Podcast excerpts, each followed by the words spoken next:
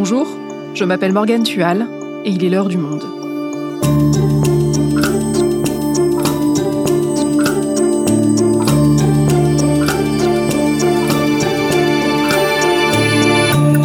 Aujourd'hui, pourquoi la France est-elle l'un des pays d'Europe les plus durement touchés par la cinquième vague?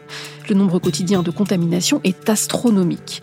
Et si on observe depuis quelques jours une légère décrue, personne n'ose encore crier victoire. Alors comment expliquer ces chiffres? Nathaniel Herzberg et Florence Rosier sont journalistes scientifiques au Monde.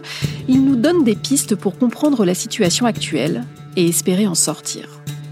Covid-19, pourquoi la cinquième vague frappe aussi durement la France? Un épisode produit par Jeanne Boézek. Réalisation Amandine Robillard.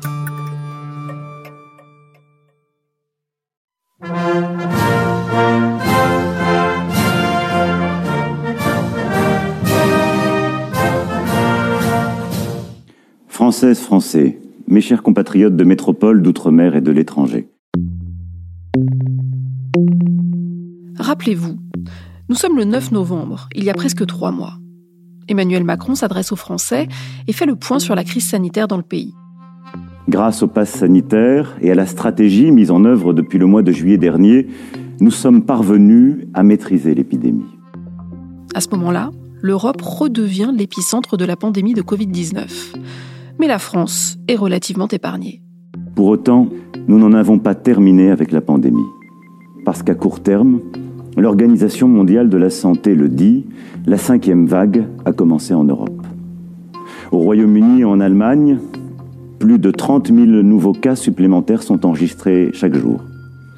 Et si grâce à vos efforts la situation en France est plus favorable, l'augmentation de 40% en une semaine de notre taux d'incidence et la remontée des hospitalisations sont des signaux d'alerte. Le président de la République se doutait-il ce jour-là de la déferlante sur le point de s'abattre sur la France? À cette période-là, environ 8000 nouveaux cas étaient détectés chaque jour, mais très vite. La France a donc franchi la barre des 100 000 cas quotidiens. Les cas positifs ont dépassé la barre des 200 000. 300 000 nouveaux cas ces dernières 24 heures. De 460 000 nouveaux cas. Un nouveau record vient d'être battu. 500 000 cas de Covid-19 ont été enregistrés ces dernières 24 heures. En valeur absolue, la France est championne d'Europe des contaminations. Comment l'expliquer? Bonjour Nathaniel, bonjour Florence. Bonjour Morgane. Bonjour Morgane. On va commencer par évoquer la question du pic de la cinquième vague, très attendue, parce qu'on espère ensuite évidemment une forte décrue du nombre de contaminations. Ça fait quelques jours que le nombre de cas quotidiens est en baisse. Est-ce que ça veut dire que ça y est, on a passé le pic? Disons que ce sont des informations qui sont quand même euh, un peu rassurantes l'ensemble des cas est un peu tiré par l'île de France. Hein. Quand on regarde le détail sur euh, les régions, ce n'est pas vrai dans toutes les régions. Euh, j'ai regardé rapidement, par exemple, Centre-Val de Loire n'a pas encore commencé sa décrue. On peut espérer que ça viendra, qu'il faut être prudent. Prudent parce qu'il y a eu, courant janvier, une première légère décrue. On a cru que c'était bon et en fait, c'est reparti à la hausse. Donc, on va éviter de chanter. La deuxième raison, c'est que le niveau reste extrêmement élevé. On a un taux d'incidence de 3600 pour 100 000 habitants. Donc ça veut dire 3600 cas moyens sur une semaine pour 100 000 habitants. C'est absolument gigantesque. Donc voilà, avec une particularité, c'est que on n'a même pas eu le temps de souffler sur la vague Delta que la vague Omicron est arrivée. Et ça, c'est une particularité d'ailleurs française d'avoir vu ces deux vagues finalement se coller. Les autres pays d'Europe ont eu un peu de temps entre les deux, ce qui a permis d'ailleurs au personnel hospitalier de souffler. Mais nous, on a eu euh, vraiment les, deux vagues collées l'une dans l'autre. Et d'ailleurs, dans les hôpitaux, il y a des personnes des deux vagues. Et est-ce que la situation en France, elle est pire qu'ailleurs en Europe? Mardi 25 euh, janvier, on a vu euh, pour la première fois le cap symbolique des 500 000 cas euh, quotidiens de nouvelles contaminations en France, et c'est absolument astronomique. Non seulement cette vague est, considérable euh, par rapport au passé, mais elle est également euh, considérable par rapport aux autres pays d'Europe. En fait, on est en tête des nouvelles contaminations rapportées au nombre d'habitants, juste derrière, à vrai dire, le Danemark.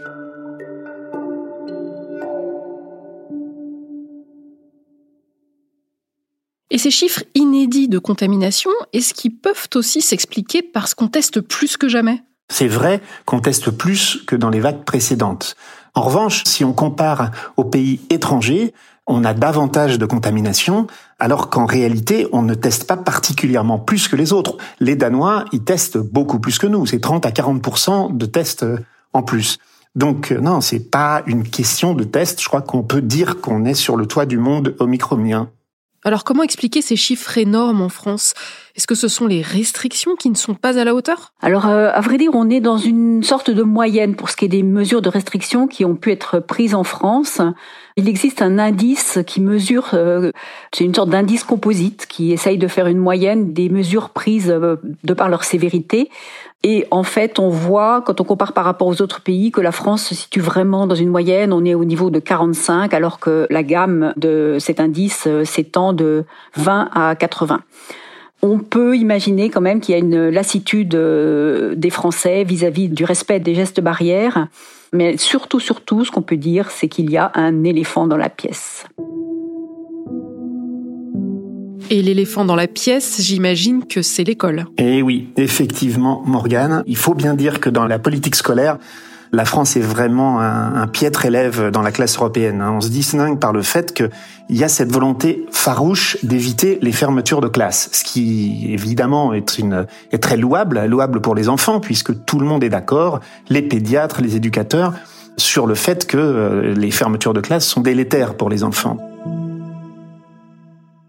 La question, c'est que si on décide de maintenir coûte que coûte les classes ouvertes, faut en tirer les conséquences. Et les conséquences, c'est ce qu'ont fait un certain nombre de pays en Europe, c'est d'essayer de multiplier les mesures qui permettront d'éviter les contaminations. Et les mesures, elles sont de différents types. Elles sont éventuellement de réduire la taille des classes. Elles peuvent être d'essayer de mettre en place de la distanciation. Et elles sont surtout d'avoir des capteurs de CO2 et d'avoir des purificateurs d'air. Or, si on regarde ce qui se passe en Europe, il y a des pays comme l'Autriche, comme la Suisse, comme l'Allemagne, qui effectivement maintiennent leur classe ouverte, mais installent à la fois des purificateurs d'air, des capteurs de CO2, et qui par ailleurs, et ça c'est l'autre élément, testent les enfants, y compris à l'école, dans le cadre scolaire. Ça, aucune de ces mesures-là n'a été sérieusement appliquée en France. Donc le fait que cette vague soit aussi forte et qu'elle dure si longtemps en France, ce serait lié à l'école oui, je pense qu'on peut dire que tous les experts sont d'accord pour euh, dire que le rôle de l'école est absolument majeur dans la transmission.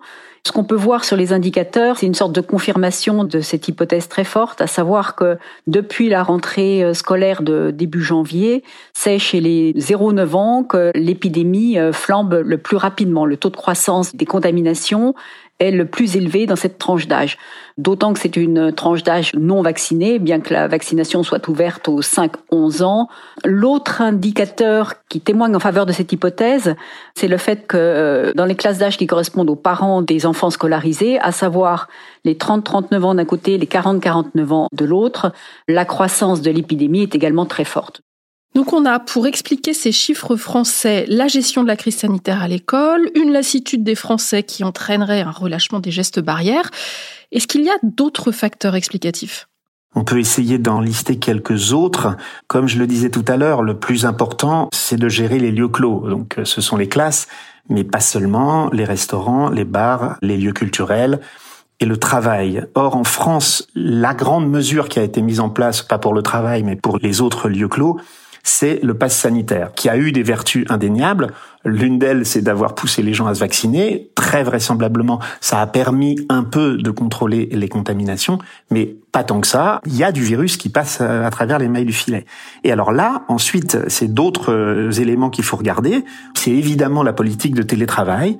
Quand on regarde les études, on s'aperçoit que la France est l'un des pays d'Europe où le temps passé au domicile a le moins cru. Et évidemment, pourquoi est-ce que le temps passé au domicile ne croit pas? Parce que les gens continuent d'aller au travail, parce que les gens, par ailleurs, continuent à aller faire beaucoup de courses, parce que les gens continuent à pratiquer des loisirs. C'est peut-être très bien pour leur vie personnelle, c'est sans doute pas très bien pour la circulation du virus. Donc, de toute évidence, l'économie a été priorisé. On a annoncé qu'on vivait avec le virus. J'aurais envie de dire qu'en tout cas, le virus vit très bien, lui, avec nous.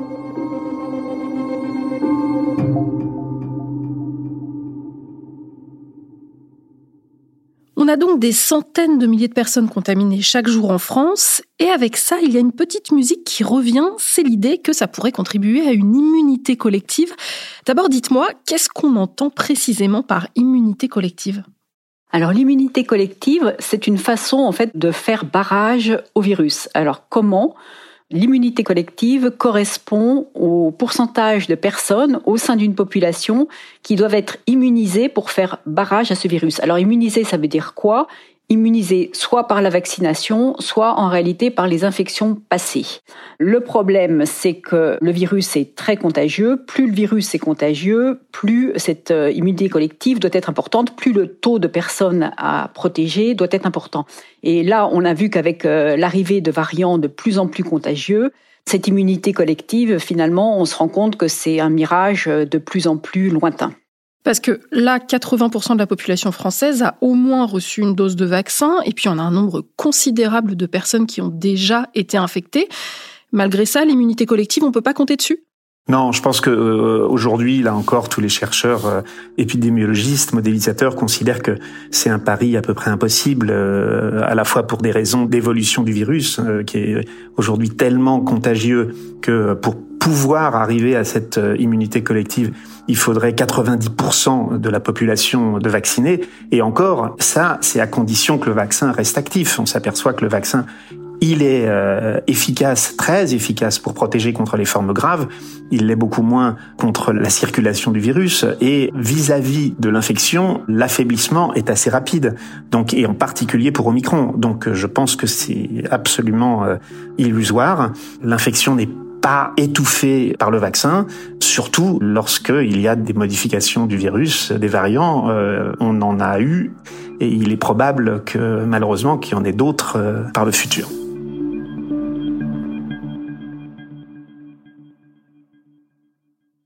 Ok, donc on ne peut pas compter sur l'immunité collective et les vaccins, bien qu'ils limitent fortement les formes graves, ne suffisent pas à arrêter l'épidémie. Alors sur quel scénario on peut miser pour sortir de tout ça? Alors sortir, je ne sais pas si on peut dire sortir, puisqu'on a vu que l'épidémie, le virus en tout cas, continuera de circuler, on ne pourra jamais vraiment l'éradiquer. Mais c'est vrai que l'espoir euh, à terme, c'est qu'effectivement la pandémie se transforme en une sorte d'épidémie saisonnière, un peu à la manière de la grippe. Alors la comparaison avec la grippe a ses limites évidemment parce que le virus de la grippe reste quand même moins contagieux que les derniers variants, et même les premiers d'ailleurs du SARS-CoV-2, mais néanmoins euh, ça donne une, une sorte de perspective. Il faut quand même rappeler que la grippe saisonnière tue quand même chaque année entre 7000 et 15 000 personnes en France.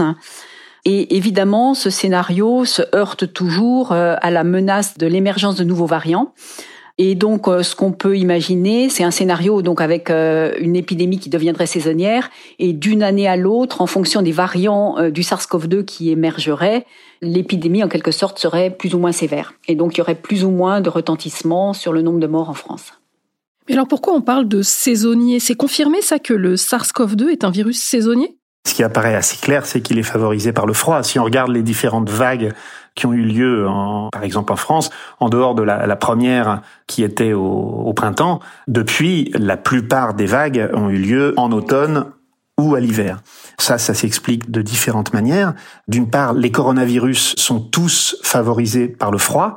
Donc d'une part parce que biologiquement, ce virus-là aime bien le froid et surtout parce que épidémiologiquement, nos comportements favorisent la transmission puisqu'il fait froid, on est à l'intérieur, on ferme les fenêtres et les portes, on se tient au chaud et le virus, en l'occurrence, se tenir au chaud pour nous, ça veut dire qu'on est proches les uns des autres et que la transmission est beaucoup plus possible.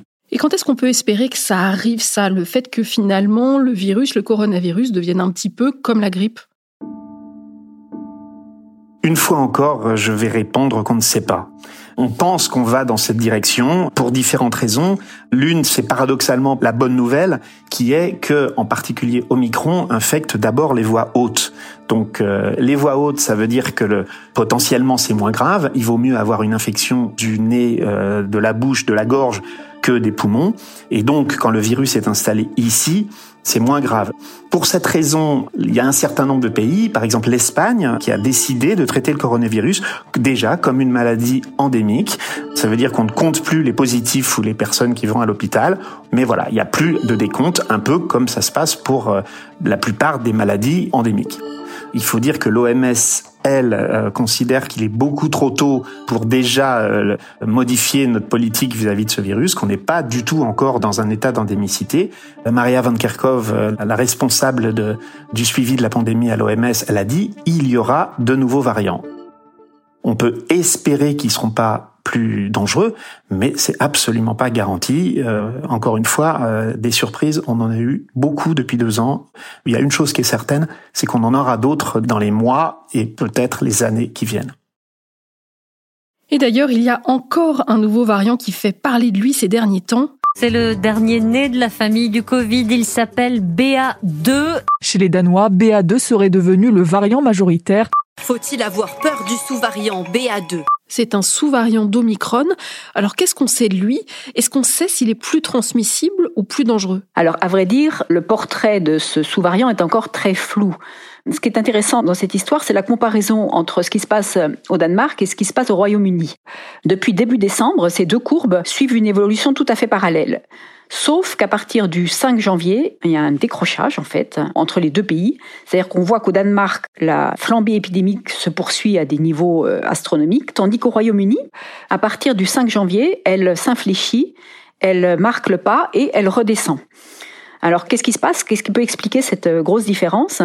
Eh Bien, on s'est rendu compte qu'au Royaume-Uni, ce sous-variant BA2 reste très minoritaire, il représenterait que 3% des cas, tandis qu'au Danemark, pays donc où ça flambe, il représente 66% des cas. Donc la différence est énorme.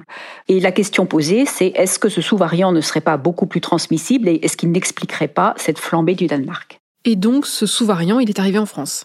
Oui, alors on l'a détecté en France, on sait qu'il est présent en France. En revanche, le gros souci qu'on a en France, c'est que les outils dont on dispose ne permettent quasiment pas de faire la distinction entre le sous-variant BA1, qui est donc euh, le sous-variant euh, d'Omicron, le, tout premier arrivé, et le sous-variant BA2, qui est le sous-variant actuel euh, qui inquiète. Donc en France, actuellement, tout ce qu'on peut dire, c'est qu'on a observé donc des chiffres qui paraissent très faibles.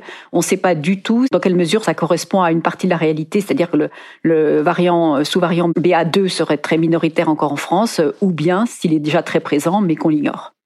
Et on dit beaucoup qu'Omicron est moins dangereux que ses prédécesseurs, on l'a évoqué hein, tout à l'heure. Beaucoup de malades souffrent de symptômes qui ressemblent à un simple rhume. C'est peut-être aussi pour ça qu'il y a un relâchement, l'impression que finalement, attraper ce virus n'est pas si grave. Est-ce qu'on n'est pas un peu en train d'oublier que le Covid reste malgré tout une maladie dangereuse? Bien sûr, Morgane. Là, je crois qu'il faut vraiment euh, remettre les choses au clair. Omicron tue. C'est un peu brutal, mais c'est la réalité. La semaine dernière, il y a eu des journées à près de, et même plus de 400 morts. 400 morts c'est beaucoup et ce n'est pas arrivé très souvent depuis le début de cette pandémie. Donc on n'est pas du tout dans une situation où euh, il n'y a plus de morts. Il faut surtout pas perdre de vue qu'il y a des gens fragiles dans notre société, des gens pour qui ce virus est très dangereux. Donc on pourrait se dire c'est pas grave, la très très grande majorité d'entre nous, on va avoir le virus, on va faire un rhume. Sauf que on va faire un rhume et on va le transmettre ce virus. Et au bout de la chaîne, il est très probable qu'il y ait des personnes soit très âgées, et surtout, il y a 250 000 personnes immunodéprimées en France. Or, c'est pas marqué sur leur visage qui est fragile. Donc, le virus circule, et plus il circule, plus il se multiplie, plus on augmente le risque de nouveaux variants, ça c'est d'un côté, plus on augmente le risque de finir par contaminer quelqu'un qui est très fragile. Et pourtant, malgré le tableau que vous dépeignez depuis le début de cet épisode, le Premier ministre Jean Castex a annoncé le 20 janvier un calendrier de levée des restrictions. À partir du 2 février, le télétravail ne sera plus obligatoire trois jours par semaine. Le 16 février, on rouvre les discothèques. Ça paraît un peu paradoxal, non? Bah oui, en effet, ça ressemble à un très gros paradoxe. Euh, malheureusement, c'est pas la première fois que ce paradoxe apparaît. On l'a déjà vu lors de vagues précédentes, avec d'un côté une flambée épidémique et de l'autre euh, un gouvernement qui lève un certain nombre de mesures. Alors euh, cette levée des restrictions, on peut imaginer qu'elle tient un pari, mais c'est un pari risqué, pari que l'hôpital va tenir. Peut-être parce que le printemps arrive et probablement parce que Omicron euh, est moins sévère, donc il occasionne moins de nécessité de réanimation. Mais pourquoi c'est un pari risqué? D'une part, euh, on peut déjà signaler que le taux de rappel en France n'est pas très élevé. Et ensuite, tout simplement parce que la situation à l'hôpital peut être qualifiée de désastre à l'heure actuelle. Les deux tiers des places de réanimation sont occupées par des malades du Covid aujourd'hui, ce qui veut dire que à l'inverse, il y a trois fois moins de place pour les, autres personnes, euh, les accidentés de la route, etc., qui ont besoin d'avoir recours à, ces services de réanimation. Et enfin, euh, ça fait deux ans du coup qu'on décale des opérations pour d'autres maladies et les listes d'attente ne cessent de s'allonger, avec donc évidemment des pertes de chance pour un certain nombre de malades qui auraient dû euh, être opérés.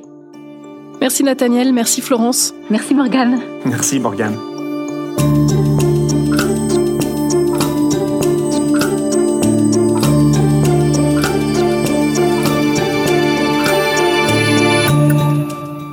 Deux ans, toute la rédaction du Monde est mobilisée pour suivre l'évolution de cette pandémie et raconter son impact sur nos vies. Je vous invite à retrouver tous ces contenus en vous abonnant à notre site lemonde.fr. C'est la fin de l'heure du monde, le podcast quotidien d'actualité proposé par le journal Le Monde et Spotify. Pour ne rater aucun épisode, vous pouvez vous abonner gratuitement au podcast sur Spotify ou nous retrouver chaque jour sur le site et l'application lemonde.fr. Si vous avez des remarques, des suggestions ou des critiques, n'hésitez pas à nous envoyer un email l'heure du monde L'heure du monde est publiée tous les matins du lundi au vendredi. On se retrouve donc très vite. À bientôt.